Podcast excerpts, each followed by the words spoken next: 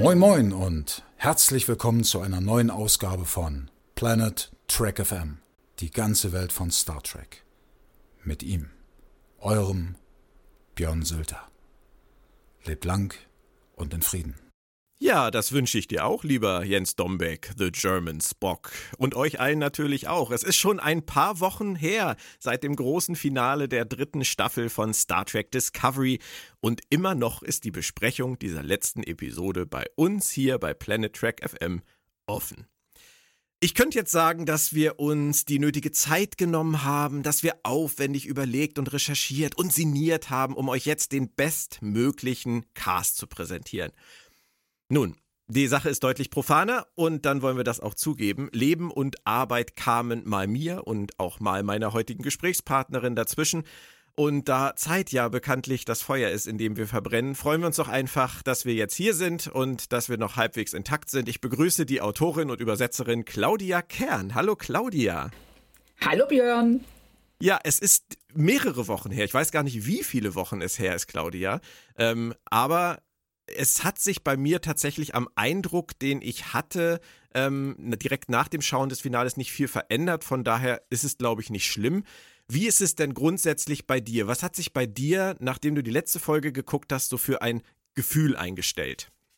Ähm, wie soll ich sagen, meinst du jetzt äh, speziell, was die Folge angeht oder die ja. Staffel insgesamt? Also ich die, weiß nicht, ob man das trennen kann. Ja, das ist, das ist eine sehr gute Frage. Deshalb habe ich auch gerade so ein bisschen gezögert. Also was die Folge anging, ähm, bin ich ein bisschen zwiegespalten, weil zum einen habe ich mich super unterhalten, zum anderen ergibt keine einzige Szene Sinn. Und, das ist, und das ist, also du verstehst das Problem. Das ist so, ich meine, gut, ich erwarte jetzt, es ist eine Achterbahnfahrt. Und ich kann von der Achterbahnfahrt nicht erwarten, dass ich am Ende rauskomme und habe ähm, die gesammelten Werke von Plato auswendig gelernt. ne?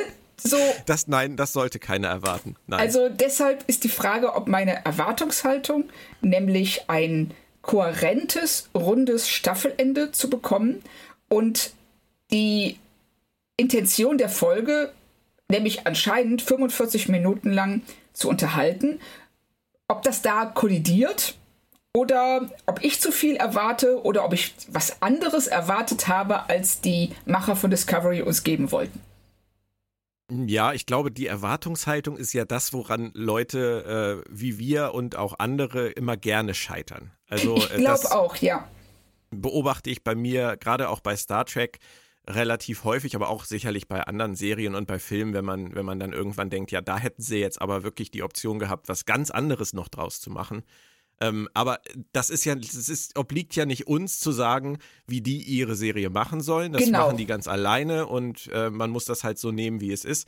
Wir haben ja äh, bei den Episoden davor, da hatten wir ja das Thema, dass sie das mit Osira so schön aufgebaut haben, dass sie, was heißt schön aufgebaut? Jetzt übertreibe ich aber. Nein, sie haben es nicht schön aufgebaut, aber sie haben diese, diesen Versuch von Osira, Frieden zu bringen, aus dem Hut gezaubert der Weg dahin äh, mit dem Schiff, das Schiff da zu entführen und da hinzufliegen und diese Scharade zu äh, inszenieren, die war in meinen Augen ja Quatsch und völlig unnötig. Du hast so schön gesagt, sie hätte ihm einfach eine E-Mail schreiben können, ey, Vance hier, äh, lass uns doch mal reden, Kaffee bringe ich mit oder so. Aber grundsätzlich war das eine super Idee finde ich, dass äh, diese Friedensgespräche stattgefunden haben. Und dann haben sie sie ja so schnell scheitern lassen und da haben wir ja schon gesagt, wahrscheinlich wollen sie einfach nur diesen Endkampf den großen M-Endkampf. Ja. Michael Burnham rettet das Schiff. Und genau. mehr war es nicht, oder? Nee, mehr war es auch nicht. Und das, ähm, ich fand das so schade, weil sie haben die äh, Emerald Chain aufgebaut, zuerst als ein reines, ähm, ja, als eine Mafia, als, eine, als ein Verbrecherkartell. Und dann auf einmal ist es eine Nation, wo ich schon so ein bisschen gezuckt habe, so okay. Aber dann noch dachte, so klar, für also ich sag mal, als innere Logik könnte man argumentieren, ähm, alle Beteiligten, Admiral Vance äh, und Co., wissen das. Und ähm, deshalb wird das einfach als gegeben vorausgesetzt, dass wir das auch wissen und wird nie thematisiert. Hm. So könnte man ja argumentieren. Ist auch ein bisschen bescheuert, aber egal. Aber ähm, dass sie dann in dem Moment, wo Syra stirbt, anscheinend dieses, diese ganze Nation zusammenbricht Und Restlos. keinerlei. Ja, und es ist so, als wäre nach dem Tod von Lincoln wäre die, wären die USA einfach eingestampft worden. Richtig. Das ergibt keinen Sinn. Irgendjemand schließt die Tür zu und Genau, wirft den, wirft den Schlüssel weg und sagt Tschüss. das geht halt nicht mehr. Ohne Osira geht halt gar nichts. Ja, genau. Also was, klar, ne? Die haben auch keine Lust. Die haben auch kein Interesse daran weiterzumachen. Das ist Nein. ja. Pff, Und, und das ist es, weil sie ja nie, weil es ja nie einen Unterbau gegeben hat von dieser, ähm, von dieser Organisation oder von dieser Nation, haben sie auch nichts, worauf sie zurückfallen können. Also das ist so, da ist ein, da, da ist eine, sie wird ja dargestellt jetzt auch äh, als, was sagen Sie über ihr, über ihr, über sie, ähm, sie sei Chancellor, oder? Ministerin. Ministerin, Ja, ja. genau. Genau. Was ja wenigstens irgendwie impliziert, dass es mehrere gibt, eine Art von Parlament oder sowas. Ja. Aber die haben halt alle keine Lust mehr, Claudia. Das ist. Kann ich ja ähm, auch verstehen, hätte ich auch nicht, aber so. Die sind, auf, die sind auf einen Schlag komplett demotiviert. Ja. Und demoralisiert. Ja. War eh immer blöd mit der Kette. Hat, hat eh keiner Bock drauf gehabt. Also. Ja, genau, so. Nein, wir wollen das auch jetzt nicht ins Lächerliche ziehen, auch wenn das jetzt vielleicht so klingt, aber bei mir steckt, wenn ich darüber mich amüsiere, steckt dahinter eigentlich nicht Gehässigkeit, sondern ich verstehe es einfach nicht. Ich verstehe nicht, wie man als, als Autor, Drehbuchautor dieser Serie ähm, diesen, diesen losen Piratenverbund äh, so aufbauen kann. Jetzt ist aufbauen auch schon wieder ein starkes Wort. Ähm, reinbringen kann, um ihn dann in einer Folge so aufzubauschen, wie du gerade richtig dargestellt hast. Und man denkt auf einmal, wow, da steckt ja viel mehr dahinter. Ist ja eigentlich total cool, weil Ja. die Message ist ja genau hingucken. Es ist nicht das, was es scheint, sondern Genau. es ist viel, viel größer und und dann ist die Osira tot und dann heißt es nur äh, lapidar im Drehbuch, ähm, mit Osira ist auch die Smaragdkette zerschlagen worden. Genau. Und das ist, ähm, da möchte ich mal kurz die Brücke schlagen zu Lower Decks. Weil ähm, da ja auch ständig wird dir ähm, wird angedeutet, es ist nicht so, wie du denkst. Nichts ist so, wie es präsentiert wird. Und sie halten aber dieses Versprechen, was sie uns als Zuschauern damit geben, nämlich wir zeigen dir, wie es wirklich ist. Das halten sie Ja. konstant ein. In jeder Folge sagen sie, guck mal, das denkst du, aber so ist es. Ja. Und Discovery macht die ganze Zeit, ähm, ja, wir sind jetzt so, nee, ist doch anders. Aber eigentlich ist es egal. Guck mal, das da hinten, das ist auch anders. Und so springen die von einem Thema zum anderen. Sie haben ein so geiles Universum, dieses etablierte Star Trek-Universum, plus dem, was sie jetzt hier im 30. Jahrhundert rausgeholt haben. Sie können so viel machen, aber sie reißen nur an und sie, ich habe den Eindruck, die sind selber mit ihrer mit der Freiheit, die sie sich in der dritten Staffel erkämpft haben durch den Zeitsprung, überfordert. Ja, äh, ich hab, pff, überfordert. Ähm, ja, stimmt, das kann so wirken. Ich, äh, ich verstehe nur nicht, warum man sich. Ich meine, das sind professionelle Autoren, professionelle Produzenten. Und die müssen doch auch selber auf die Idee kommen, wenn sie vor etwas sitzen, was sie, was sie konstruieren sollen, wie jetzt zum Beispiel, wenn du einen, einen neuen Roman hast, den du konstruieren sollst und du merkst, das geht komplett über Bord, was du da machst dann musst du dich doch zusammenraffen und musst sagen, okay, ich, ich muss da jetzt Sachen rausnehmen, ich muss das reduzieren auf den Kern dessen, was ich sagen will. Und den ziehe ich dann aber durch. Und wenn sie das gemacht hätten in dieser Staffel, hätte das meiner Meinung nach schon völlig ausgereicht. Ja, Aber sie, sie, sie neigen halt dazu, ähm, anstatt sich zu fragen, was gibt es an dem Thema, was wir uns eigentlich überlegt haben, 31. Jahrhundert, Föderation gibt es nicht mehr, Interessantes zu erzählen. Statt das mit Leben zu füllen, gucken sie links und rechts ganz weit abseits ihrer Geschichte, was man noch irgendwie draufkleben kann, um das Ganze größer zu machen. Und dann Ja. kommen sie halt auf Spiegeluniversum und dann kommen sie auf diesen, diesen Dilithium-Planeten und dann kommen sie auf den Brand und dann kommen sie auf die Musik und dann kommen sie auf Höhe und Höhe und immer noch, immer noch was drauf und irgendwann ist die eigentliche Idee halt einfach nur so ein, so ein leeres Gerippe in der Mitte. Und ich verstehe nicht, wieso das so passiert. ich verstehe es auch nicht richtig. Es scheint aber was zu sein, was, ähm, ich sag mal, ähm, ja, Kurtzman typisch ist vielleicht sogar, weil es bei Picard ja exakt die gleichen Probleme gegeben hat. Ja. Da ähm, haben wir ja auch ähm, drei, vier verschiedene ähm, Fronten, an denen die Serie ähm, sich aufreibt. aber ohne je ein richtiges Ziel zu finden. Also mhm. vielleicht ist das auch wir, ich meine, wir spekulieren jetzt hier ganz extrem, weil wir wissen nicht, was in diesem Writers Room passiert. Wir wissen Nein. nicht, ähm, unter welchem Druck die stehen, welche, ähm, äh, welche Egos oberhalb ihrer, ähm, wie soll man sagen, ihrer Gehaltsklasse stehen und dann Dinge von ihnen verlangen, die unbedingt reingebracht werden müssen, weil die und die Fokusgruppe das gesagt hat, sie bei Meinungsumfragen das und das gehört haben.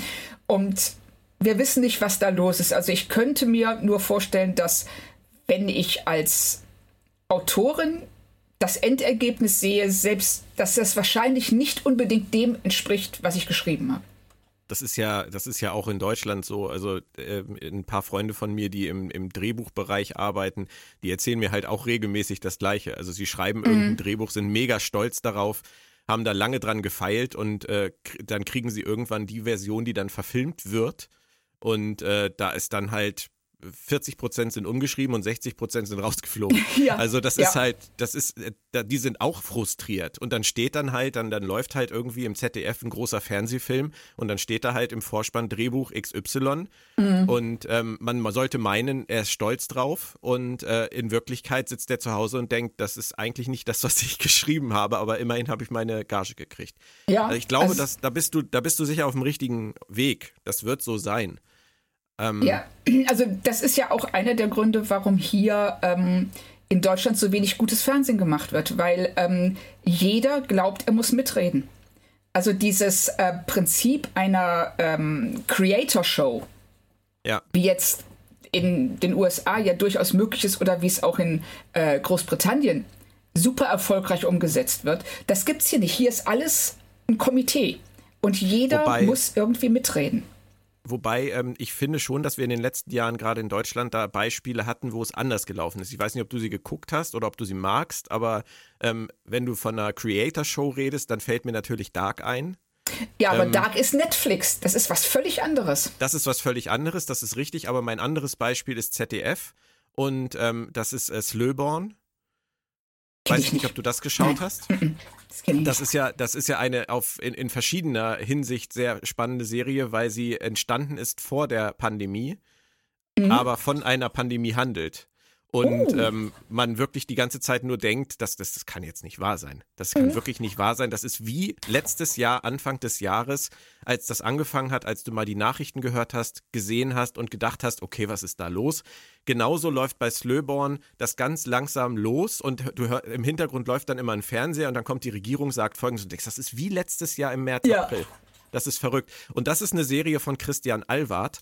Und mhm. Christian Alward ist ja auch so einer, der, äh, ich hoffe, ich trete ihm nicht zu nahe, der äh, eigentlich wohl am liebsten alles selber macht. Da steht dann gerne mal im Vorspann äh, created, directed and filmed by Christian und written by Christian Alward. Aber das merkst du halt auch. Ja, das und, merkst ähm, Das ist ZDF erstaunlicherweise, aber das hat mich sehr an Dark erinnert. Mhm. Es funktioniert, wenn du den Leuten die kreative Richtig. Kontrolle gibst, weil du es ihnen zutraust. Genau, wenn so und wenn nicht ähm, sehr viele, also gerade beim öffentlich-rechtlichen ist es ja äh, gang und gäbe, dass jeder in irgendeiner Weise mitreden will. Und das ist ja nicht nur kreative Köpfe, das geht ja, da reden die Gewerkschaften mit, die Kirchen, die Regierung. Jeder ja. mischt sich da irgendwie ein und deshalb kommt am Ende so ein Einheitsbrei ohne, ähm, ja, ohne irgendwelche große Kreativität raus. Also das ist ja schon, sowas sind ja Ausnahmen oder auch, ähm, Mensch, wie heißt denn die Serie mit dem zugegucksten Bürgermeister in Bayern? Hindel, Hindelfingen oder so ähnlich? die kenne ich nun wieder nicht. Die ist, äh, die hat was. Also äh, ich habe sie jetzt, ich habe die, äh, ich habe leider erst die ähm, ersten vier oder fünf Folgen gesehen, aber das ist schon was wo du denkst, ähm, ich hätte jetzt nicht erwartet, dass sowas im bayerischen Fernsehen läuft. Okay. Also es ist schon. Es, es rutscht manchmal durch. Ja, genau. Ich habe auch den Eindruck, das ist dann mehr so ein Glückstreffer als alles andere. Und ähm, es, es geht eben um so einen äh, komplett zugegucksten Bürgermeister in einer ähm, bayerischen Kleinstadt, der natürlich völlig korrupt ist und sich dann so mit so Themen auseinandersetzen muss wie ähm, dem, dem örtlichen ähm, ja, dem örtlichen Geschäftsmann, dessen Wünsche er erfüllen muss, aber gleichzeitig auch, was seine Partei von ihm will und was die, ähm, äh, dann die Flüchtlingskrise kommt und solche Sachen, wie er damit umgeht. Okay. Also es, ich kann es empfehlen, es ist echt witzig. Okay. Muss ich mir mal merken. Ich muss mal nachgucken, was, wie es genau heißt. Und du kannst dir mal Slöborn merken. Ja, ja, ähm, mache ich auch. Das, ähm, es gibt ähm, auch eine sehr schöne Figur da drin. Das ist ein Autor, der einen erfolgreichen ersten Roman veröffentlicht hat und unter dem Druck, den zweiten schreiben zu müssen, äh, an, nicht nur anfängt zu koksen, sondern einfach komplett, komplett darunter kaputt geht. Ähm, ja. her eine herrliche Figur und ganz großartig gespielt. Also äh, sehr geil. Die Angst des Autors vom zweiten Roman. Oh ja, schön. ja, ja, ganz ja, ja. schlimm. Und ich finde es auch toll, dass wir so gar nicht vom Thema abgekommen sind. Nein, überhaupt nicht. Ich komme also. jetzt auch wieder zurück. Aber ähm, bei, bei diesen Creators -Show, also Shows, also ich finde gerade im Star Trek-Bereich, ähm, wir haben eine. Wir haben mit, mit Lower Decks tatsächlich eine, bei der man merkt, das ist eine McMahon-Show. Und Richtig. offensichtlich macht er, was er da machen will, weil sie ihn lassen, vielleicht weil sie ihn nicht ernst nehmen, vielleicht weil sie ähm, einfach auch der Meinung sind, bei Animationsgeschichten können sie nicht so gut reinreden. Ich weiß es nicht. Vielleicht denken sie sich auch, ach, ist egal, lass ihn mal machen. Das wäre natürlich ein, ein, ein für uns sehr positiv, äh, wenn das so wäre, wenn sie ihn einfach in Ruhe lassen würden, denn bei der Serie funktioniert es ja auch. Da geht ja. das Konzept ja offensichtlich, was er vorhat, auch auf. Richtig, und das ist ähnlich wie bei Orwell eben die sehr glückliche Kombination aus jemandem, der Talent hat und ein Fan ist. Ja. Und das merkt man, das, äh, das atmet die ähm, Serie wirklich, also sie strahlt das in jeder einzelnen Szene aus. Und das äh, finde ich echt bemerkenswert. Und wenn ich das dann wieder, um den Bogen zurückzuschlagen zu Discovery, wenn ich sehe, was hier gemacht wird, das ist die Flaggschiff-Serie von CBS. Mhm. Und sie geben ihr visuell sicherlich all die Aufmerksamkeit, die sie braucht, aber nicht storytechnisch. Ja. Und das ähm, stellt mich auch so ein bisschen vor ein Rätsel, weil eigentlich sollte das die treibende Kraft sein, sollten immer die Figuren und ihre ähm, und die Art und Weise, wie sie auf die Handlung einwirken und wie die Handlung auf sie einwirkt. Das ja. sollte im Fokus stehen. Und hier ist das nicht so richtig der Fall. nicht so. so. Das werden wir jetzt uns noch genauer angucken. Ich möchte noch ganz kurz bei Lower Decks ein Lob loswerden. Ich gucke die Serie nämlich gerade auch nochmal auf Deutsch. Mhm. Ähm, ich weiß, du guckst nicht so viel Deutsch. Nee. so viel gar nicht. Ähm, äh, aber es ist großartig. Also das, mhm. das Team von Arena, also Tobias Neumann und Oliver Feld, die haben das wirklich ganz toll gemacht. Und ich halte Klasse. Lower Decks für eine sehr schwierig zu synchronisierende Serie. Auf jeden ähm, Fall. Aber die haben da ein ganz tolles Team an Sprechern. Also wenn man da auch gerade bei den, bei den Lower Deckers guckt, äh, Giovanna Winterfeld äh, spricht äh, Beckett Mariner und das in einer Geschwindigkeit und mit einer Hingabe, dass das einfach großartig ist. Oder auch Patrick Bär als, als Bäumler. Ähm, aber eigentlich alle, wirklich alle. Also mir macht das wahnsinnig Spaß. Und ich gucke die Serie im Moment mit meiner Tochter. Ähm, mhm. Hab mich dann gewundert, dass äh, Amazon Prime äh, bei einigen Folgen FSK 16 geschrieben hat. Ich hab das, hatte das gar nicht so empfunden. Ja. Also ähm, da ist sie ja eigentlich, äh, sage ich mal so, äh, noch nicht ganz äh, bei 16.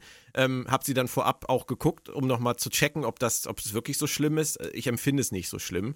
Ja. Ähm, aber äh, wenn, wenn dann zum Beispiel sowas gesagt wird wie äh, Mariners Freundin fragt, dann hast du schon mal Ransoms äh, Photonentorpedo gesehen.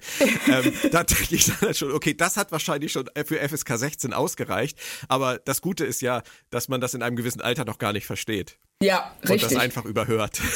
Das, aber, aber krass, dass das eine 16er-Freigabe ja. Dass einige Folgen ja. eine 16er-Freigabe haben. Also Wie mit Badgie zum Beispiel, da, da fließt halt ein bisschen Blut wo Badgie da äh, Rutherford verprügelt. Da, ja. Das, ich denke, das reicht aus.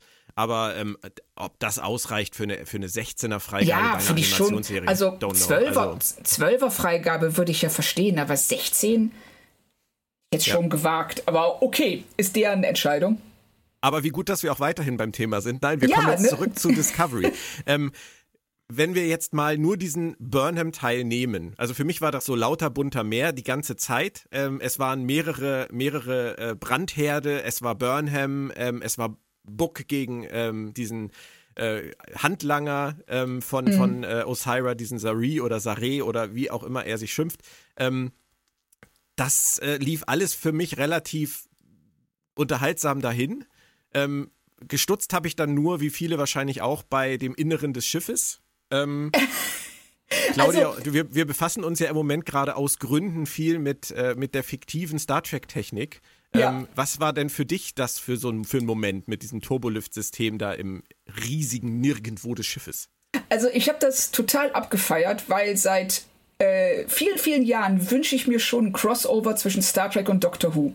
Ja. Und äh, jetzt zu erfahren, dass die, dass die Discovery eine TARDIS ist, also die innen größer ist als außen, das äh, habe ich persönlich sehr schön gefunden. Überraschend, aber gut, Discovery neigt zu Überraschungen, also warum nicht? Ich sehe schon, du nimmst es nicht ganz ernst. Nein, das kann, also tut mir leid, in dem Moment, wenn die, äh, diese, diese, ähm, ähm, diese ähm, Total Recall-Sequenz, ja. Wenn ähm, äh, Book gegen den Handlanger kämpft und äh, die Turbolift-Tür geht auf und sie hängen da in diesem Teil und du siehst diese unendliche Weite mit diesen Turbolift-Kabinen, ähm, die äh, von links nach rechts schießen und es ist alles. Und es ist so, so, was? Wo kommt das her? Was, was, was hier los? Ja.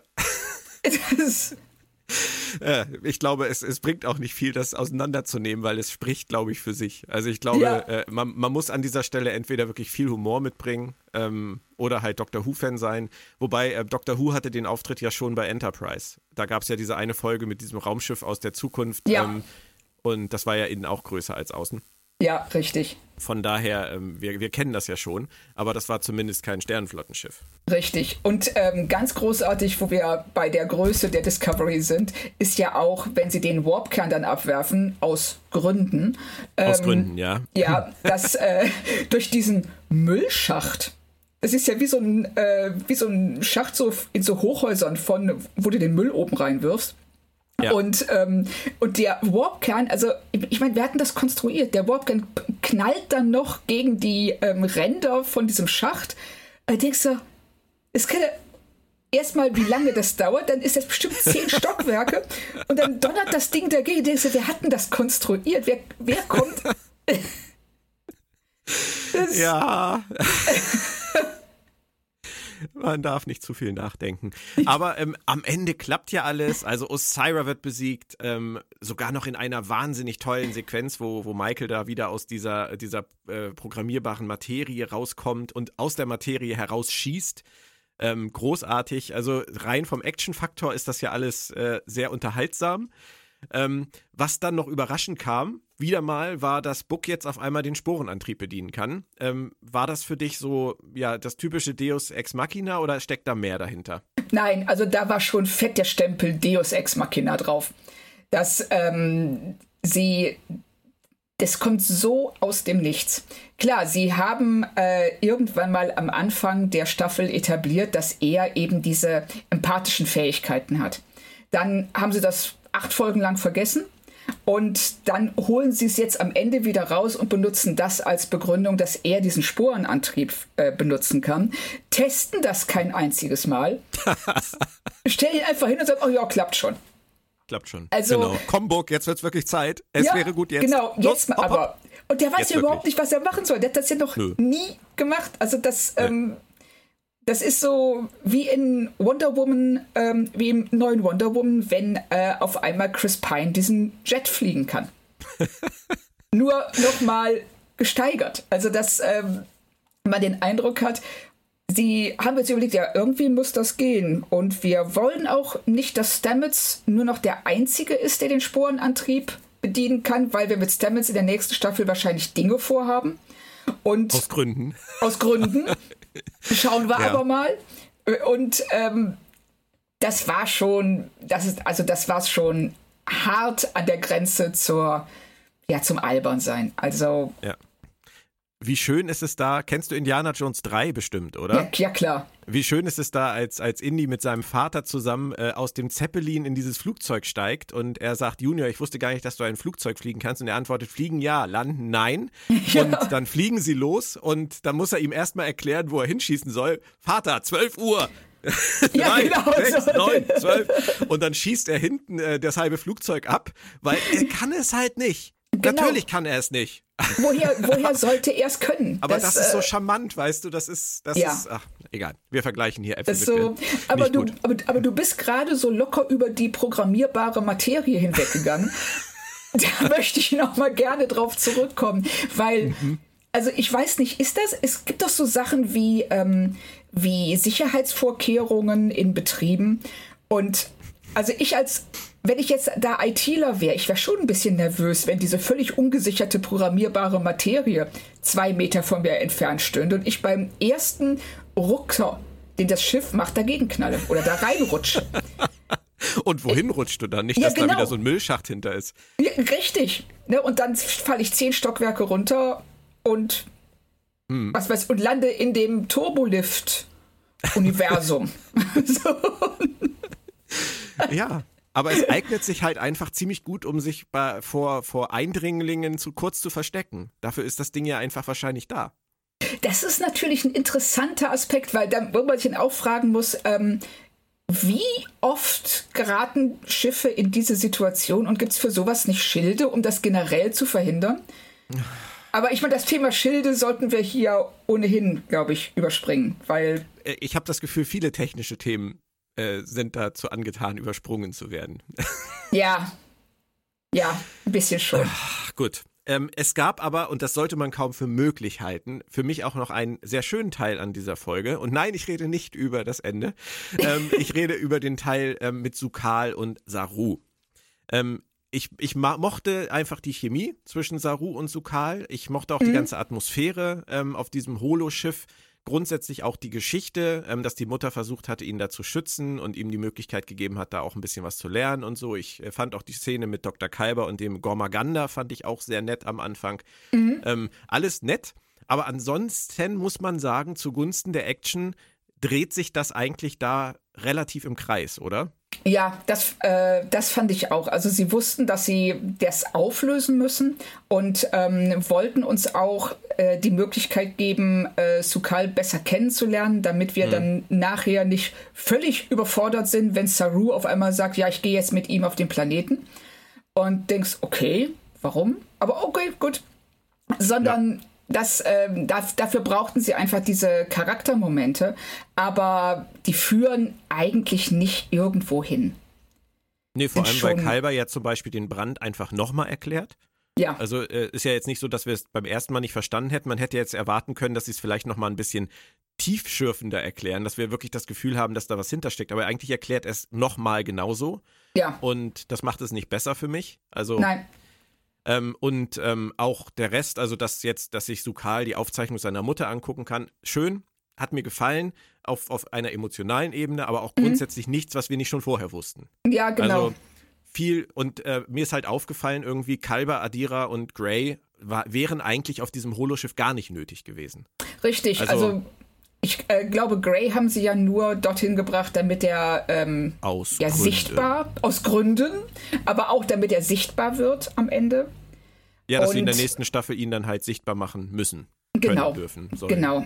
Das, ja. ähm, also ich stoße mich ein bisschen an diesen ganzen, ja fast schon magischen Aspekten, die in der dritten Staffel hinzugekommen sind. Also mhm. zum einen, dass die, ähm, dass der Brand im Grunde genommen ausgelöst wurde durch Magie. Weil anders das, was er, was äh, Sukal da in sich hat, das ist ja eigentlich Magie. Also wie The Force. Da sagst du aber was total Interessantes, weil wenn man sich das mal überlegt, ist der Ansatz dieser Staffel ja eigentlich gewesen, wir gehen in die Zukunft und, und schaffen eine, eine, eine Zukunft des Star Trek-Universums an einem Punkt der Zeitlinie, wo wir noch nie waren. So, so weit war noch nie jemand voraus. Mhm. Und anstatt die Technologie, die wir haben in Star Trek, die wir jetzt haben und die wir in Star Trek haben, wirklich weiterzudenken, haben wir ähm, vom Rumpf äh, getrennte Warp-Gondeln, haben mhm. wir ähm, den magischen Brand, haben wir den Grey, der sichtbar ist für Adira, aber sonst für keinen und jetzt sichtbar gemacht werden kann irgendwann demnächst. Sie ersetzen technischen, technisches Weiterdenken mit Magie. Ja. Das ist eigentlich sehr auffällig. Also, und das ist, das ist ja völlig untrackig eigentlich. Ja, und das ist, ähm, das passt so zu meiner Theorie, dass sie eben ganz stark in Richtung Star Wars tendieren. Weil, und ähm, überfordert ähm, sind mit dem etwas wissenschaftlicheren Ansatz. den ja, Star weil, Trek eigentlich äh, hatte. nee, überfordert würde ich jetzt gar nicht mal sagen. Ich denke, sie glauben, dass dieser, dass das zu trocken ist, dass wir ähm, als Zuschauer, also der Erfolg von, von Star Wars, die müssen ja auch überlegen, ähm, wieso ist Star Wars so unglaublich erfolgreich? Und sie sehen, es ist ein Universum, es ist ein magisches Universum, es ist ein bunteres Universum als Star Trek. Dagegen sieht Star Trek immer so ein bisschen aus wie Akademiker Science Fiction. Und, äh, und das versuchen sie eben, sie versuchen jetzt die Serie oder das Universum in so eine magische Richtung zu drücken. Und ähm, das funktioniert nicht richtig, weil die, die, das Fundament von Star Wars ist im Grunde genommen Magie. Also auch wenn sie äh, The Force jetzt irgendwann mal erklärt haben, aber es ist äh, eigentlich eine magische Welt und äh, das ist Star Trek überhaupt nicht. Und die beiden Sachen zusammenzubringen, naja, also beides für sich funktioniert sehr, sehr gut, aber in Kombination sehe ich es im Moment noch nicht, dass sie das so wirklich gut hinkriegen. Hm. Werden wir im Auge behalten müssen. Aber ähm, es ist auf jeden Fall was dran. Also man muss sich auf jeden Fall von diesem trockeneren Ansatz, wie du es eben gesagt hast, äh, den wir von früher kennen, den, von dem müssen wir uns verabschieden. Also ja. ähm, von, von Star Trek Discovery wird wahrscheinlich nie jemand äh, irgendwie zum Beispiel ein Technical Handbook herausgeben. Und wenn doch, wäre ich sehr interessiert daran, mal das Innere skizziert zu sehen. Oh also, ja. wo, wo da dann der Rest ist, wenn da so viel Platz ist, das wäre schon mal interessant. Ja, also, das würde mich Vielleicht auch sollte sich da mal jemand dran machen. Vielleicht Ja, hat aber richtig. auch einfach keiner Bock drauf. Also ich äh, sag's ganz klar, ich bin diese Person in jedem Fall nicht. Also, Nein. Ich würde das dann aber auch eher lesen wollen. Oder Ja. mal angucken. Lesen ist, glaube ich, zu viel gesagt. Ja, Ähm, richtig mal wir- durchblättern. Ja, genau. Wir haben dann aber ja noch etwas, was ich mal mit der Moment äh, überschreiben würde. Es passiert dann ja am Ende tatsächlich das, was äh, wir die ganze Staffel fast schon befürchtet haben. Ähm, nicht wirklich herbeigesehnt, also ich zumindest nicht.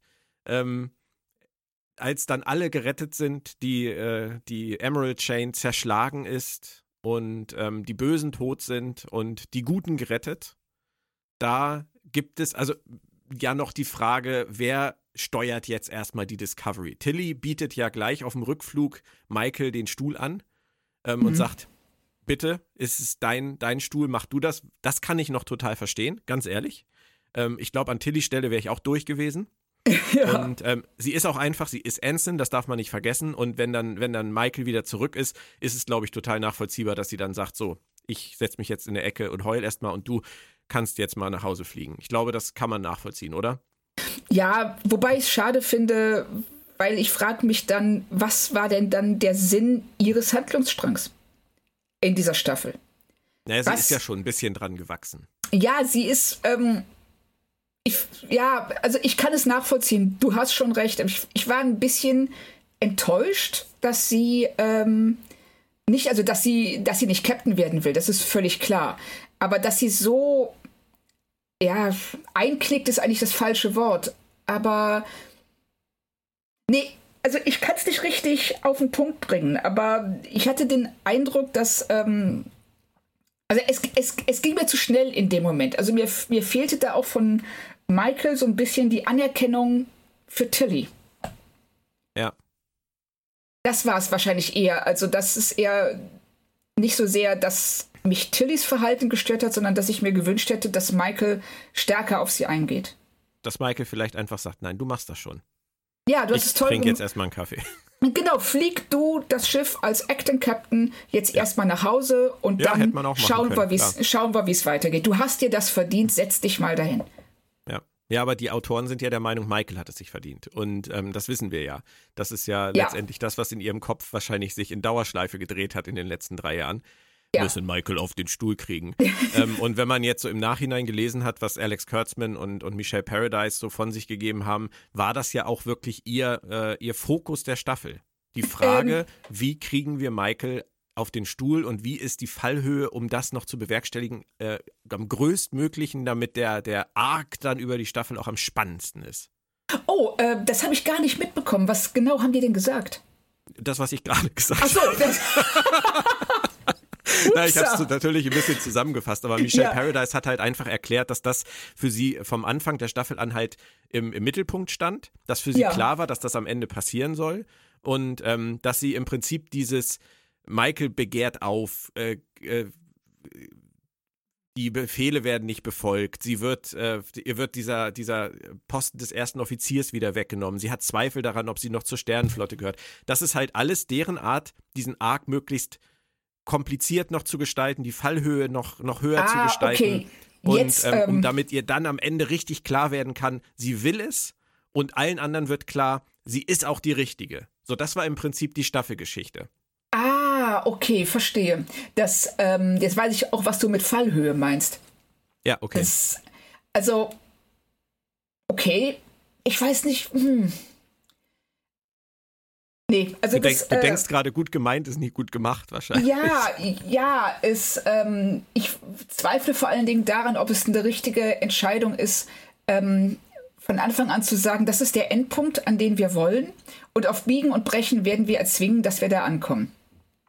Das ähm, führt vielleicht zu einigen der Probleme, die wir in der Staffel gesehen haben. Nämlich, dass äh, man Sachen hinbiegen muss, um eben äh, auf diesem Weg zu bleiben, auch wenn die Handlungen oder wenn die Figuren eigentlich einen, einen eigentlich gerne woanders hinschicken würden. Ja, richtig. Das, äh, und die Frage ist ja auch jetzt, wo Michael Captain ist, meutert sie dann gegen sich selbst? Ja, ja, bestimmt. Das wäre ähm, aber cool. Na, hast du gelesen, was sie über die vierte Staffel jetzt schon geschrieben haben? Das nee. hat mich auch ein bisschen amüsiert. Sag. Ähm, nee, sie haben einfach nur gesagt, dass äh, die, die zentrale Frage für die vierte Staffel für sie war, ähm, was bedeutet das jetzt für Michael? was für eine Überraschung. Ne? ähm, und ähm, dass im Prinzip ab sofort jeder Vorgang, jede Entscheidung, die zu treffen ist, sozusagen durch Michael gefiltert wird. Was bedeutet das für sie jetzt, das entscheiden zu müssen, entscheiden zu können? Wie verändert sie das? Also im Prinzip die Quintessenz ist, ab der vierten Staffel geht es wirklich um Michael. Mm. Oh, krass, weil das war ja in den ersten drei Staffeln noch gar nicht. Und ähm, nee, ich finde das schön, dass sie jetzt Zeit. mal so eine unterbelichtete Figur. No, nee, das, das ja, nein, Ich wollte jetzt sagen, ich wollte daraus so eine schöne Metapher. Nein, ich wollte daraus die schöne Metapher machen, eine unterbelichtete Figur ins Scheinwerferlicht rücken. Aber ja. das unterbelichtet kam da ein bisschen äh, anders raus als äh, beabsichtigt ja, ja, wir war. Wir verstehen dich aber. Ja, aber es ist schon lustig. Also ich musste wirklich grinsen, weil ja. ähm, das halt, das halt jetzt so nach, nach außen zu stellen, das zu sagen halt, dass, dass Michael dann jetzt ab sofort halt sozusagen irgendwie der, der, der Filter, nein, nicht der Filter ist auch ein komisches Wort dafür, aber das wirkte halt so. Also ich glaube, sie haben es auch so erklärt, dass halt alles durch diese Sicht, diese Michael-Sichtweise gefiltert wird in Zukunft. Das Und, ähm, wird interessant. Hm. Also, es, ich weiß nicht, ob es gut wird, aber es wird in jedem Fall interessant, weil sie jetzt eigentlich niemanden mehr hat, äh, der sie im Zaum hält oder gegen ja. den sie aufbegehren kann. Und ähm, das wird die Figur auf jeden Fall verändern. Und ich habe so ein bisschen die Hoffnung, dass die ähm, Figur auch an dieser Aufgabe wachsen wird, dass sie dadurch, dass sie jetzt eben Verantwortung nicht nur für sich selbst, sondern für alle trägt, dass sie dadurch eben auch ein paar Eigenschaften ablegt, die mir bisher nicht so gut gefallen haben. Ich äh, schließe mich dieser Hoffnung an. Ja. Ähm, bin mir nicht ganz sicher, ob ich daran glauben mag, aber ähm, lasse mich auch gerne ähm, eines Besseren belehren. Also ich befürchte, dass die noch intensivere Beschäftigung mit der Figur Michael Burnhams jetzt nicht unbedingt der Serie zuträglich sein wird, aber wer weiß, vielleicht machen sie es anders und besser. Vielleicht hast du recht.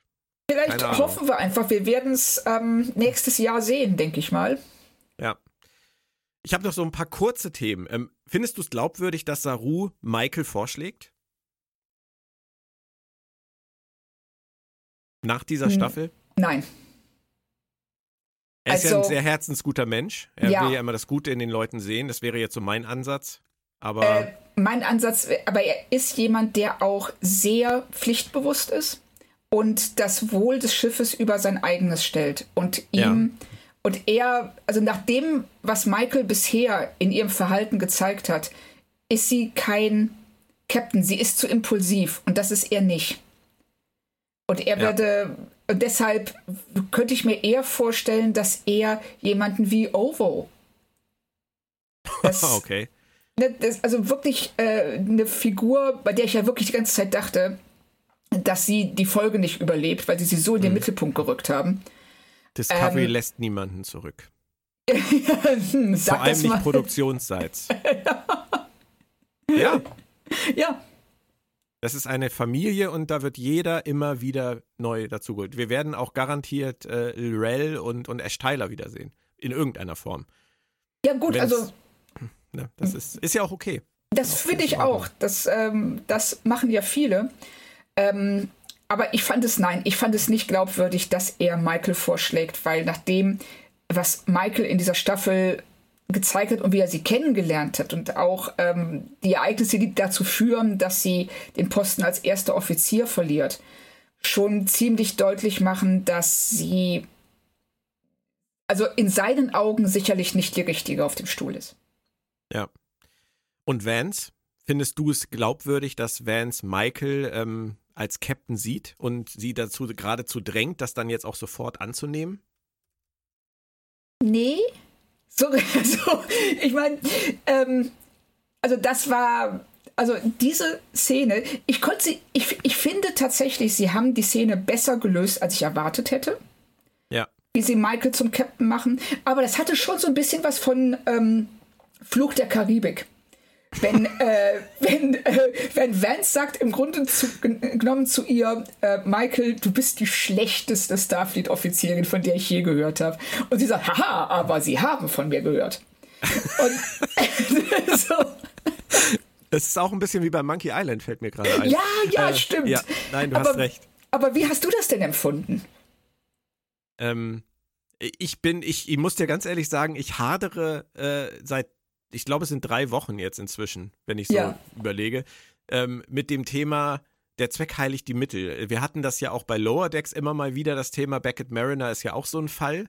Ähm, mhm. Die hat ja auch so ihre Momente, wo sie dann sagt, ich, ich, äh, ich äh, gehe nur gegen Befehle an, die äh, sowieso scheiße sind. Ja. Ähm, wo man sich dann auch immer fragen muss, ist es an ihr, das zu entscheiden? Bla bla bla. Aber mhm. ähm, er sagt im Prinzip ja zu Michael, ähm, das war zwar alles irgendwie Dreck, was du da gemacht hast, das kann eigentlich keiner, keiner akzeptieren, aber das Ergebnis stimmt. Und ähm, deswegen mhm. bist du jetzt mein Captain. Aber auch nur, wenn du jetzt Ja sagst, weil sonst ist es ein anderer. So wichtig ist es dann auch nicht. ja, genau. Also ich, ich, ich weiß es nicht, Claudia. Ich finde es komisch. Ich, ähm, ich, ich konnte Vance da nicht ganz folgen, sage ich jetzt mal ganz defensiv. Ja, ja, ich ähm, bin da bei dir. Also diesen letzten Schritt konnte ich auch nicht mitgehen. Also vor allen Dingen, dass er sie dann in, dieser, in diesem Moment so unter Druck setzt. Das ähm, lässt ja darauf schließen, dass er noch so ein halbes Dutzend anderer Kandidaten in der Hinterhand hat. Naja, es geht, darum, es geht darum, das Dilithium auszutragen. Also im Prinzip ist das jetzt das Postschiff Discovery. Ja, da, da wird er irgendwen finden, der das, das, das wird äh, wahrscheinlich auch Tilly hinkriegen. Ich ohne Tilly ja. was Böses zu wollen. Also, also das klingt jetzt erstmal nicht nach ähm, einer sehr schwierigen Aufgabe, aber es klingt auf der anderen Seite, und das fand ich dann wiederum einen schönen Moment, weil ähm, sie geben uns den Ausblick auf die vierte Staffel, die sagen so, ey, ne, wir haben bis jetzt haben wir uns hier so ein bisschen durchgewurschtelt, aber ab der vierten, da sind wir auf Kurs, dann wissen wir, wir machen Einzelepisoden, wir fahren, wir fliegen von einem Planeten zum anderen und wir lernen die Überreste der Föderation kennen und ihr werdet viele Völker wiedersehen, die ihr aus den äh, bisherigen Serien kennt, aber eben mit einem leichten Dreh, weil sind ja ne, ganz viele Jahrhunderte vergangen, 900 Jahre. Ja. Und ne, das sind alles so, und dann am Ende geben sie uns dann nochmal die, äh, das, das das Classic-Thema, damit wir das auch oh. ja merken. Das ja. ist so. Und, und man sagt da schon. und das Gene Roddenberry-Zitat. Ja, genau. Und da. Ich war so irgendwo zwischen cool und das. Not cool. Ja, das grenzt schon ein bisschen an Verarsche. Wir klatschen es, das jetzt einfach ans verdient. Ende. Es ist nicht ja, ja, genau. Das, das ist es. Das ist es. Es ist nicht verdient. Und ich sehe halt einfach, also als das so kam mit äh, Dilithium austragen und so, habe ich, hab ich an den Film äh, Postman gedacht mit äh, Kevin Costner. Ich weiß nicht, ob du den kennst. Ja, auch ähm, keine Sternstunde des Kinos. Nein, ist ja auch nicht ganz grauenvoll. Also ich fand ihn teilweise als Dystopie ganz nett, aber ja. auch nur nett. Ähm, aber da gibt es so eine Szene und die könnte ich mir in der vierten Discovery-Staffel sehr, sehr schön mit Michael Burnham vorstellen, dass irgendjemand vor Michael steht und diesen Satz sagt, der in dem Postman-Film zum Postman gesagt wird. Du verteilst Hoffnung wie andere Süßigkeiten aus ihrer Manteltasche. das ist einer der schlimmsten Sätze der Furchtbar. Filmgeschichte für mich. Ja. Furchtbar. Ja. Aber das, das passt so perfekt zu Michael ja. Burnham. Das könnte, könnte uns drohen. Ja, sie ist ja eine sehr ähm, Messias-artige. Ja, that, that hope, hope is you. Und, äh, und, und sie ist eine Figur, die wie eine Art Messias aufgebaut wird und offensichtlich von den Produzenten auch so betrachtet wird. Ja. Und das ist, ähm, was uns wieder zu Star Wars zurückbringt, weil im Grunde genommen ist sie ein Jedi-Ritter. So. Jetzt werden hier aber bundesweit die Lichtschwerter gezückt. so, also was? Nein, also in dem Sinne, dass sie eine Kraft des Guten ist. Sie ist ähm, äh, jemand, die auch unantastbar ist in dieser Kapazität als das Gute. Ja, das stimmt. Da, da, da würde ich tatsächlich sogar mitgehen. Ja, also. Wir, wir werden sehen, wohin es uns führt. Also, also ähm, es, es, gibt es wie immer die Chance auf Besserung. Ja, richtig. Und ähm, ich sag mal, wenn ich jetzt mir die ersten drei Staffeln ansehe, ähm, mit die ganzen Höhen und Tiefen, die wir mitgemacht haben, jetzt über drei Jahre hinweg, ähm, die dritte Staffel ist für mich die beste bisher. Ja, da gehe ich mit. Definitiv. Ähm, ich würde auch sagen, dass die Serie sich tatsächlich über die drei Staffeln immer gesteigert hat. Ja. Also ich fand die zweite besser als die erste, die dritte mhm. besser als die zweite. Von daher, ähm, jede gute Star Trek-Serie äh, nein, anders. Jede gute Star Trek-Serie, die länger als drei Staffeln gelaufen ist, ist erst mit der vierten Staffel richtig gut geworden. Die, Lower Decks. Äh, hm, verdammt. Classic. Ähm, Classic. Ja, Achso, okay, stimmt, du hattest ja ähm, das eingegrenzt auf länger genau. als drei Staffeln. Ja, ja genau. Ähm, also ich äh, vergleiche jetzt mal mit TNG, DS9, Voyager und Enterprise und äh, gut, da würde ich halt auch sagen, Enterprise hat ja auch mit der vierten Staffel nochmal einen Sprung gemacht. Mhm. Ähm, von daher geben wir Discovery die Chance. Also äh, ich muss aber trotzdem noch auf eine Sache hinweisen und da, falls ich, falls ich jetzt mich richtig aufregen sollte, Claudia, krieg keine Angst, weil es ist ein Thema, das wirklich, wirklich hart für mich ist. Mhm. Ähm, aber dass am Ende, wirklich am Ende, dieser arme, arme Föderationsmitarbeiter von seinem Außenposten Sahil. einfach nur aufgenommen, einfach nur auftaucht lächelt, Michael die Hand schüttelt und das wirklich die große Vision der Drehbuchautoren ist, seinen Arc zu beenden. Das, entschuldige, wenn ich das sage, ich sage das jetzt einmal und dann sage ich, auch verspreche ich nie wieder, das kotzt mich so dermaßen an, dass ich dafür gar keine Worte finde. Wie kann man diese tolle Figur aus dieser ersten Folge so verschwenden, verramschen? Ja, aber sie ist positiv. Er hat was geschafft, was Harry Kim zum Beispiel niemals geschafft hat. Er ist Lieutenant geworden. Ja, richtig. Also herzlichen Glückwunsch, Lieutenant Sahil. Und wir werden ihn bestimmt wiedersehen. Das ist ja schön. Aber. Glaube ich nicht. meinst du wirklich, wir sehen ihn wieder? Oh, Claudia, hör auf. Nee, also da. oh wir haben ja auch nicht erfahren, wer der Föderationspräsident ist, davon mal ganz abgesehen. Das ist, haben sie sich ja auch für die äh, vierte Staffel aufgespart. Ja. Oder hast du das richtig. so verstanden, dass es dann halt äh, doch ähm, David Cronenberg ist? Nee, also ich finde, sie haben das total offen gelassen. Ich, ähm, ja. Mein Herz schlägt ja immer noch für Robert Picardo als ja. äh, Holodoc. Aber ähm, ich weiß nicht, ob man damit nicht ja, nach den Sternen greift. Ja, ja, und vor allem, sie haben es wahrscheinlich wieder mal aus Gründen offen gelassen, weil sie sich da erst später drüber Gedanken machen wollen, wer dann halt ja. verfügbar ist für ein Cameo oder was auch immer. Ja, genau, richtig. Deswegen wirkt es so, als wäre es äh, David Cronenbergs äh, Charakter und äh, es ist dann jetzt halt einfach ähm, gut. Äh, ja. Wir haken das auch ab und das mit Sahil, ähm, nee, ich verstehe es nicht. Also ganz ehrlich, ich verstehe es nicht. Also ich, ich, das fand ich wirklich schlimm. Das fand ich auch schlimmer als das rangeklatschte Roddenberry-Zitat mhm. und das rangeklatschte Classic-Thema, weil das war echt so vergessen. Ups. Schnell ja. noch reinbringen. Aber nicht so, nicht so, Leute, echt nicht.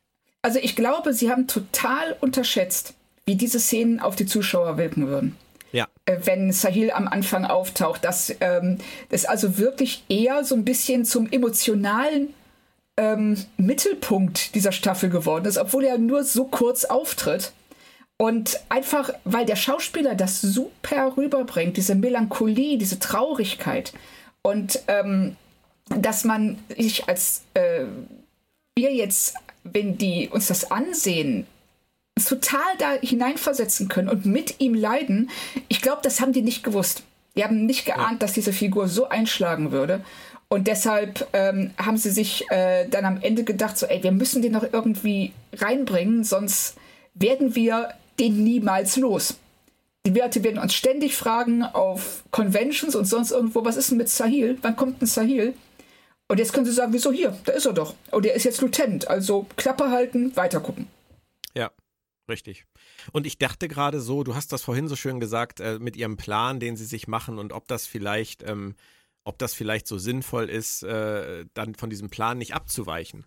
Ähm, mhm. Dieses Vorabschreiben kann natürlich auch gut funktionieren, wenn man einen wirklich guten Plan hat. Aber im Zweifelsfall kann man natürlich, wenn, wenn man wöchentlich ausstrahlt, äh, was es ja auch bei einigen Serien immer noch gibt, ja. ähm, während einer Staffel auch auf Zuschauerreaktionen reagieren. Mhm. Und wenn man feststellt, dass eine Figur halt super beliebt ist, dann kann man halt auch einfach nochmal was anpassen. Das können die natürlich nicht. Die haben ihren festen Plan. Und in dem war Sahil einfach nie wichtig genug, äh, um ihn mehr zu bringen als in dieser letzten Szene. Das war ihrer Meinung nach ausreichend.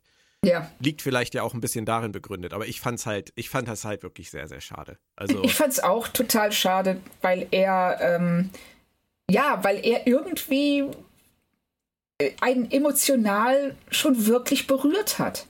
Ja, und es ist, es ist so schlecht geschrieben, Claudia. Sagt er nicht noch, oder sagt Maike nicht noch zu ihm, ähm, sie haben es nach Hause geschafft, ist das schön, so nach dem Motto? Sowas war ja. doch da noch. Ja, ja, und genau. An der Stelle möchte man doch echt nur, möchte man doch einen ganzen, einen ganzen Sporenantrieb in den Fernseher schmeißen und sagen, du blöde Kuh hättest ihn doch einfach abholen können. Und ja. dann nach Monaten ihn zu sehen und zu sagen, oh schön, du hast zu Hause geschafft. Ich habe dich zwar voll vergessen, ja. aber geil, dass du es trotzdem irgendwie geschafft hast. In einer gut geschriebenen Serie hätte er ihr eine gefeuert. Genau.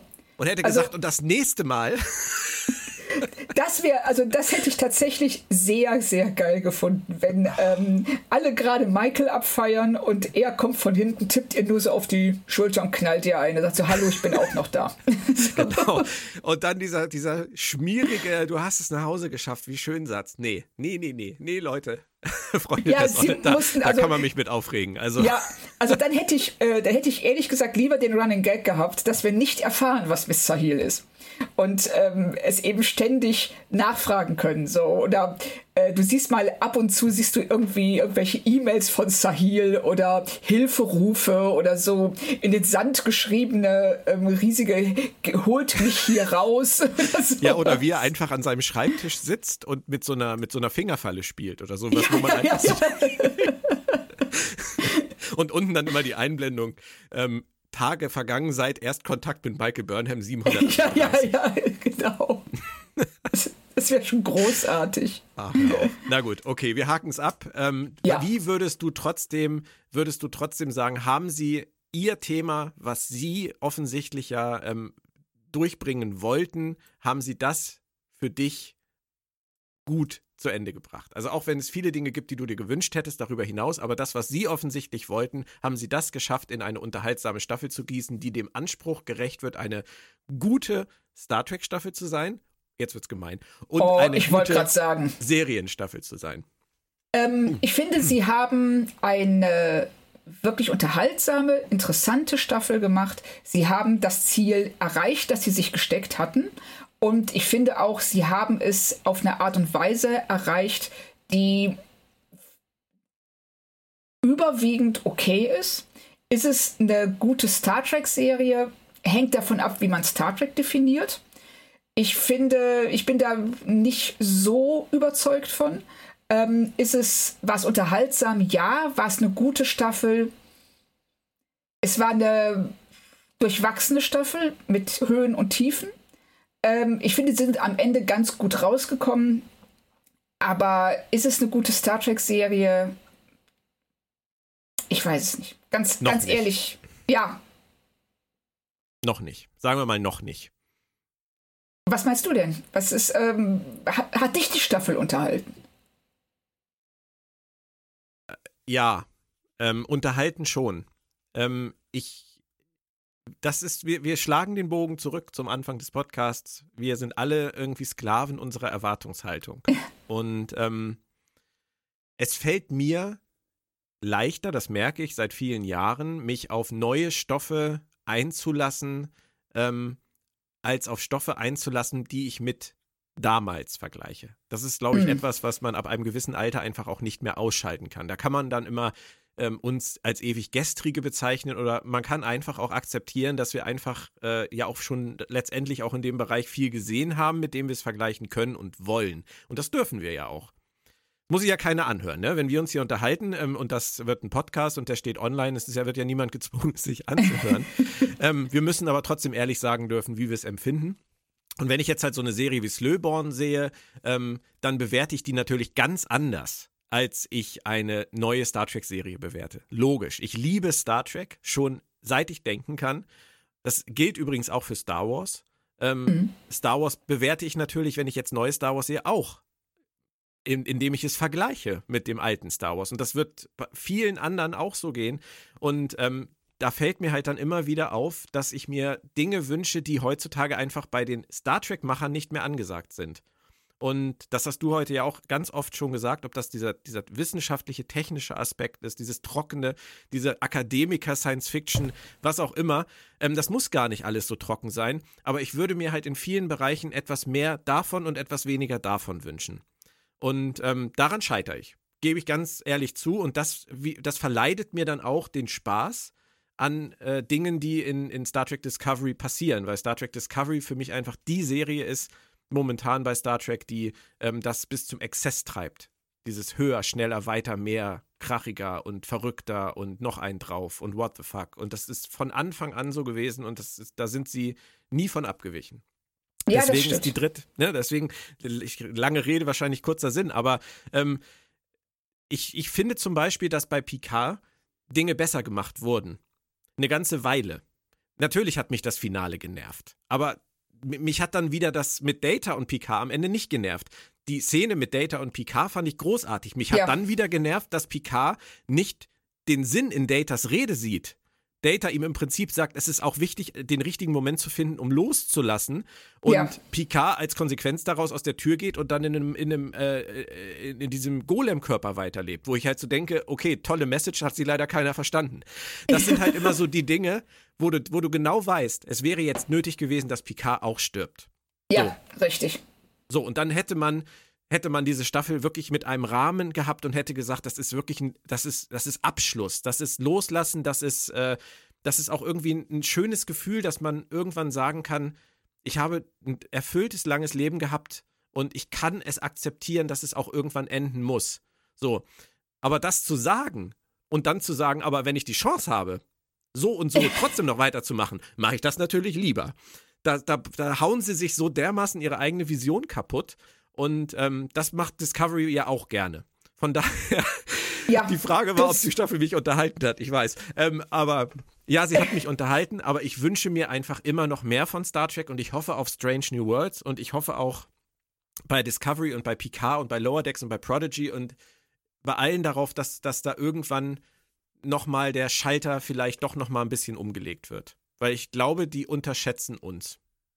Ich glaube auch. Also ich glaube, dass sie ähm, jetzt sehr stark auf eine, ähm, also die wollen natürlich neue Zuschauer ins Star Trek-Universum holen. Und sie glauben, ja. dass sie das am besten erreichen, wenn sie diese neuen Zuschauer, gerade junge Zuschauer, die mit Star Wars zur Science Fiction gekommen sind und nicht mit Star Trek, dass sie die eher reinholen können, wenn sie an Star Wars ja, an Star Wars, äh, an Vertrautes, an Dinge, die die bereits aus Star Wars kennen, anknüpfen. Eben diese leicht etwas magischeren Welten. Auf der anderen Seite wollen sie die Zuschauer, die mit Star Trek aufgewachsen sind, nicht ähm, ja, wegstoßen, nicht ähm, äh, frustrieren. Und deshalb enden sie mit so einem Schlingerkurs, der ja. äh, dann am Ende vielleicht keinen zufriedenstellt oder wobei sie alle zufriedenstellen möchten.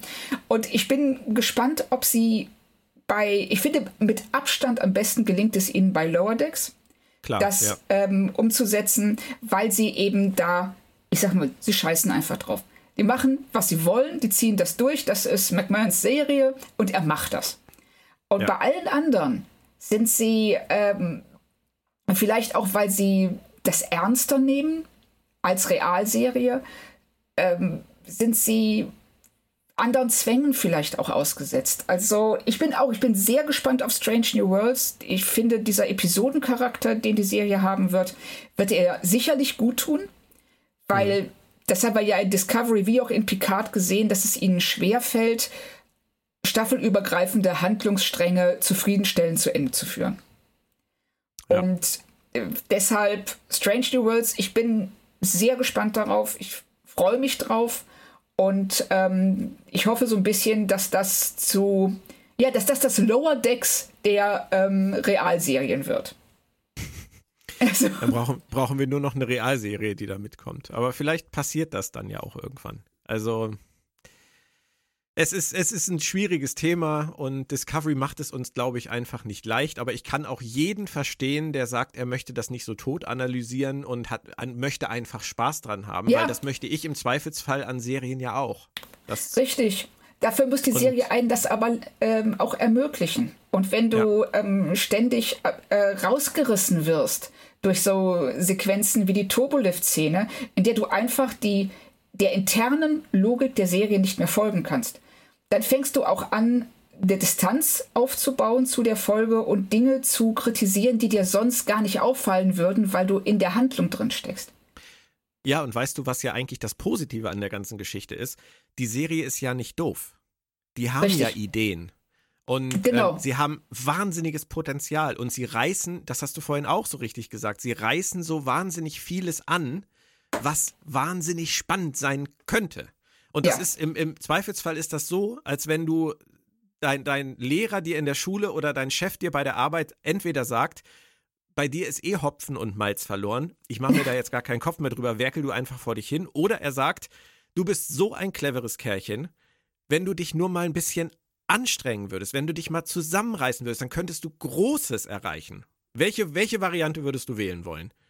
Ja, ist keine Frage. Und ja, über genau. Discovery sagen wir ja nicht, du, die Serie ist sowieso verloren, es hat keinen Sinn, sondern warum wir uns ärgern, der Grund ist ja ganz einfach, weil wir darin etwas sehen, was es was sein könnte. Und die ganze Staffel durch reden wir darüber. Es ist ja, wir kennen ja das Ende nicht. Wenn wir, wenn wir sagen, das könnte jetzt, wie mit Picard in der letzten Staffel mit den, mit den, mit den XBs. Ja. Das kam uns großartig vor. Die Idee, Absolut. Picard an diesen Ort zurückzubringen mit You und das Kollektiv neu zu verstehen und eine Zukunft für diese XBs und so weiter, das haben die Autoren nicht da drin gesehen. Ja. Das ärgert uns. Aber ähm, wir sehen es ja. Wir sehen ja, dass sie, dass sie Ideen haben und dass sie groß, dass Benjamin äh, Stöwe sagt das immer so toll. Die Serie, der Serie gelingen großartige Szenen. Für Gold, absolutes Gold, für das es sich lohnt, sie zu gucken. Das Problem ja. ist das dazwischen. Das, ähm, ich finde, Du hast das gerade mit deinem äh, Vergleich zum Arbeitsplatz. Ich lass dich vor dich hinwerkeln und äh, oder ich motiviere dich und ähm, versuche dich auf den richtigen Weg zu führen. Sehr, sehr schön auf den Punkt gebracht. Genau deshalb sind wir frustriert. Das stimmt. Dass, wenn man sieht, was sie sein könnte, ja. und ähm, dass sie sich konsequent selbst sabotiert, ist so schade, weil da, da es ist, sie ist gut gespielt, sie ist, sie sieht toll aus. Sie hat ähm, auch das Herz am rechten Fleck, muss man so zu sagen. Und ja. es kommt nicht zusammen. Diese tollen Einzelszenen, ähm, die sie, zu denen sie in der Lage ist, die sie auch immer wieder zeigt, fügen sich noch nicht, hoffe ich, zu einem Ganzen zusammen. Hm. Ja. Und dabei haben sie in dieser Staffel viele Sachen einfach besser gemacht. Sie haben Dr. Kalber zum Beispiel sehr viel besser in den, in den Fokus gerückt. Ja. Sie, haben, ähm, sie haben was mit Tilly angefangen, sie haben was mit Ovo angefangen. Ähm, ja. Sie haben insgesamt das ist alles sehr viel besser verteilt, auf, auf mehrere Schultern verteilt, auch mit der grundsätzlichen Idee, Saru auf den Captain's Chair zu setzen und auszuloten, was das für ihn bedeutet. Es geht ja. alles nicht tief genug, aber es ist alles da. Es ist alles da. Und ähm, ja, und ich bin. Entschuldigung. Nee, nee, ich war fertig. Also, ja, und ich bin auch sehr gespannt, ob sie jetzt mit Stamets äh, möglicherweise einen Gegenspieler innerhalb der Crew etablieren wollen. Das wird auch noch interessant. Wie äh, entwickelt sich die Beziehung zwischen Michael und Stamets und was bedeutet das wiederum für Culber? Und da sind ganz viele Möglichkeiten jetzt, wo wir, wo sie langsam anfangen, uns diese Besatzung auch näher zu bringen und die mit Leben zu füllen ähm, sie haben die Möglichkeit, jetzt Dinge zu tun, die sie vielleicht vorher verschlampt haben oder ähm, die ihnen nicht wichtig genug erschienen. Ich bin gespannt, was sie daraus machen. Also ich bin gespannt ja. auf die vierte Staffel. Ich werde sie auf jeden Fall gucken. Und äh, sie haben bisher in jeder Staffel Dinge getan, die mich frustriert haben und Dinge getan, die ich, die ich toll fand. Ja. Und ähm, so nach und nach überwiegt das Tollfinden dem gegenüber dem frustriert sein. Und wenn sie diesen Weg beibehalten, dann haben wir in Staffel 10 oder 12 eine super Serie. Es taugt als Schlusswort. Wir haben aber noch, wir haben noch vier Fragen aus, äh, aus der Hörerschaft, die wir noch nicht beantwortet haben. Es sind tatsächlich auch welche dabei ähm, bei den verschiedenen Social Media Kanälen, ähm, die wir wirklich schon so beantwortet haben, dass wir sie jetzt nicht nochmal erwähnen müssen. Aber ich nehme mhm. die letzten hier nochmal mit rein. Dominik Hug fragt zum Beispiel, bei der letzten Szene Michael auf dem Stuhl bekam Björn einen Goldregen von 1000 Talern auf sein imaginäres Konto gut geschrieben. Schön wäre es gewesen. Wer hätte mir das denn bitte bezahlen sollen? Also, ähm, nein, ich glaube, ich glaube wirklich, dass das zwischen den Zeilen lesen, wenn man sich, wenn man sich wirklich die Frage stellt, warum schreiben die das? Und wenn man denen unterstellt, dass sie wissen, was sie tun, und das habe ich an der Stelle ja unterstellt, ähm, dann ist das, ist das ja auch nicht so weit hergeholt. Also, dass Michael ja. ähm, dahingeschrieben werden sollte, das hat man einfach an den, an den Reaktionen der anderen Figuren auf Michael gemerkt. Wenn, das, das, das fing mit Dings an, mit Nahen an, ich sage jetzt schon Dings, das fing mit Nahen an und du inspirierst alle und machst alle besser und, und Giorgio, du warst immer schon zu was Größerem. Das schreibt man nicht, wenn man nichts damit vorhat. Und ähm, yeah. von daher also ich, ich mir da gar nicht irgendwie eine Medaille anheften und auch keine 1000 Taler. Ja, also ich, ich meine, du hast ja äh, schon einige Sachen äh, vorhergesagt, die sich als richtig äh, erwiesen haben. Ich sag nur äh, Michaels Mutter. Das finde ich immer noch absolut großartig. Das, ah. Und jetzt hier, ich muss sagen, ich habe gedacht, das ist, äh, dass sie eine falsche Spur legen damit. Und ähm, weil ich äh, dachte, dass äh, die Serie sehr viel besser wird, wenn Michael nicht auf dem Captainstuhl sitzt. Ich weiß, und, ich war auch bei dir, das weißt du. Ja, ne, und ich hätte auch gedacht, dass sie Saru nicht vom Schiff nehmen, weil äh, Doug Jones auch äh, so beliebt ist und Saru eine tolle Figur macht, auch als Captain. Mhm. Und deshalb hätte ich tatsächlich äh, gedacht, dass sie, dass diese Vorteile überwiegen und sie hier ne, uns auf eine falsche Fährte spür, äh, führen und das am Ende dann nochmal gedreht hätten. Aber so war es dann nicht. Nein. Ich habe eine schöne Frage für dich von mhm. Alex. Ich hoffe, er heißt Alex Urt.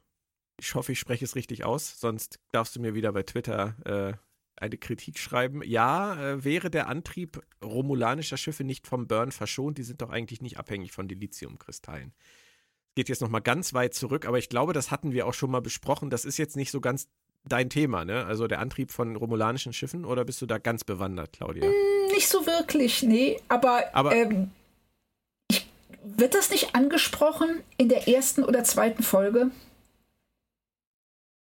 Was genau jetzt? Ähm, warum? warum? das nicht funktioniert. Die ähm, hatten doch der, der, ähm, die Romulaner benutzen doch irgendein anderes Material für ihren Warp-Antrieb. Und ich meine, Book sagt, äh, das wäre auch so wahnsinnig schwer zu kriegen. Aber da ja, ähm, also Sie, Sie haben ja, das ist wieder dieses Anreißen-Thema oder ja, drüber genau. hinweggehen. Ich habe mich, ich habe mich auch mehrfach in der Staffel gefragt, wenn diese, diese Transwarp-Kanäle halt da sind, ähm, und jetzt auch die Flotte zum Beispiel äh, der, der kombinierten Vulkanier und Romulaner ähm, mit Mama Burnham jetzt am Ende der Staffel dann doch auf Michaels Hilferuf hin wieder total schnell da auftauchen können. Ja. Ähm, wo ist eigentlich das Problem? Das ist ja. halt, da, da, opfern sie immer ihre eigene ba Grundgeschichte wieder der Logik ihrer, ihrer, ihres, ihres aktuellen Drehbuchs, weil sie das drin haben wollen, wird schon keiner mehr, wird schon keiner fragen. So. Und deswegen sind diese ganzen Frage, Fragen, was ist mit den Romulanern, was ist mit den Klingonen, was ist mit den Borg, was ist keine Ahnung mit wem, mit Species 8472, wo sind die alle? Es ist völlig egal. Also die, die Freunde vom, vom Discovery Panel sagen immer ähm, unklar an solchen Stellen. ich, ich bleibe wirklich bei egal. Ähm, ja das ist den Autoren egal und das ist uns dann, oder das hat uns dann letztendlich auch egal zu sein, weil sie wollen es uns nicht erklären.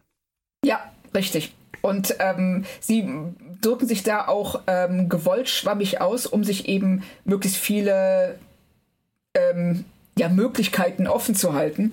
Ja. Und deshalb äh, bleiben sie da so schwammig. Das ja. werden wir leider wahrscheinlich auch dann nicht mehr erfahren. Und äh, stellvertretend für viele, die in die gleiche Richtung gehen, äh, haben wir hier nochmal Mark Exner und Kanar 1701. Äh, Kanar äh, sagt, was haltet ihr von den wiederholten Doctor Who-Effekten in Discovery? Nimmt für mich den ganzen Seespaß. Und Mark Exner sagt, äh, wann hat es eigentlich angefangen, dass vermeintlich cooler visueller Schnickschnack ohne jeglichen nachvollziehbaren Sinn und Zweck in diese Serie eingebaut wurde? Freifliegende Warpgondeln, kilometerlanger Turboliftraum, sinnlos sich ausgießende Holofußböden etc. Das kommt ganz häufig, diese Frage. Und wir haben das ja auch schon besprochen mit, der, mit den magischen Elementen in Discovery. Ja, es hat, ich denke, es hat tatsächlich mit New Track begonnen, nicht mit Discovery, weil man ja. denke an, an das Beamen in den äh, Abrams-Film ja. Es, die, dieser, dieser Ansatz des, äh, des Akademiker-Tracks, der ist seit 2005 wahrscheinlich tot. Ja, wobei es mich tatsächlich vorher noch nie gestört hat. Also ähm, als bekennender großer Doctor Who-Fan äh, stehe ich ja eh auf ähm, solche Sachen. Aber es hat mich nicht gestört, weil es immer in Rahmen der Welt, die sie uns zeigen, nachvollziehbar war. Und das ist tatsächlich jetzt bei Discovery zumindest in diesem Ausmaß das erste Mal, also dass man jetzt gerade in der letzten Folge äh, die, ähm, die programmierbare Materie in dem, in dem Data, diesem Datenteil, mhm. in diesem Raum, dann die Turbolift ähm, Sequenzen. Also das sind alles Sachen, die der, der abgeworfene Warp-Kern, das sind alles Sachen, die null Sinn ergeben. Eben auch was die Konstruktion des Schiffs angeht, was das, was wir sehen mit unseren eigenen Augen und das, was wir dann anschließend gezeigt bekommen, das kollidiert miteinander. Und das habe ich so in dem Maße vorher noch in keiner Star Trek-Inkarnation gehabt. Aber auch nicht Nein, in Doctor stimmt. Who. Ja, also, das stimmt. Wobei wir ja auch in Star Trek Nemesis zum Beispiel damals in der Szene mit äh, äh Jonathan Frakes und, und dem Viceroy ähm, diesen riesigen Müllschacht-Kanal äh, durchs Schiff. Äh, oh, stimmt. Mit dieser Brücke, stimmt. das, das, das Klischee der wackeligen Brücke über dem Abgrund. Ja. Ähm, das war ja auch so eine Sequenz, wo man gedacht hat, wo zur Hölle in der Enterprise E ist jetzt dann bitte dieser Raum? Du hast recht. ja. Ne? Das, aber im Kino, ich sag mal so, im Kino ist das immer was anderes gewesen. Star Trek ja. 6 äh, damals mit den Mannschaftsquartieren und der, der Küche mit den Phasern an der Wand, ja. wo man dann auch so dachte, what the fuck, was ist das jetzt, Nicolas Meyer? Ähm, sollte einfach nur cool aussehen. Ja. Aber Kino ist Kino und in den Serien haben sie es halt so nie gemacht. Also Richtig. wie jetzt in Discovery. Und, äh, das, und es ist auch ähm, dabei noch gar nicht drüber gesprochen, dass, ähm, weißt du, in jedem 50-jährigen Flugzeug fallen Sauerstoffmasken von der Decke, sobald die Luft zu Ende geht. Ja. Und in einem Raumschiff des 31. Jahrhunderts gibt es anscheinend nur eine einzige äh, Notsauerstoffzufuhr. Ja. Obwohl die durchs All fliegen. also, ich meine. Ne, und, das sind, und das sind Sachen, die reißen einen ein bisschen raus. Aber bis zu einem gewissen Punkt ähm, ist das völlig normal. Das, das, das gibt es in jeder Serie, in der neue Welten etabliert werden, ob Fantasy-Welten ja, oder Science-Fiction-Welten. Irgendeiner baut immer Mist. Und bis zu einem gewissen Rahmen kann ich damit auch super leben. Wenn es nur so geballt auftaucht, dann muss ich mich fragen, ob da jemand vielleicht doch die nötige Sorgfalt hat vermissen lassen. Ja.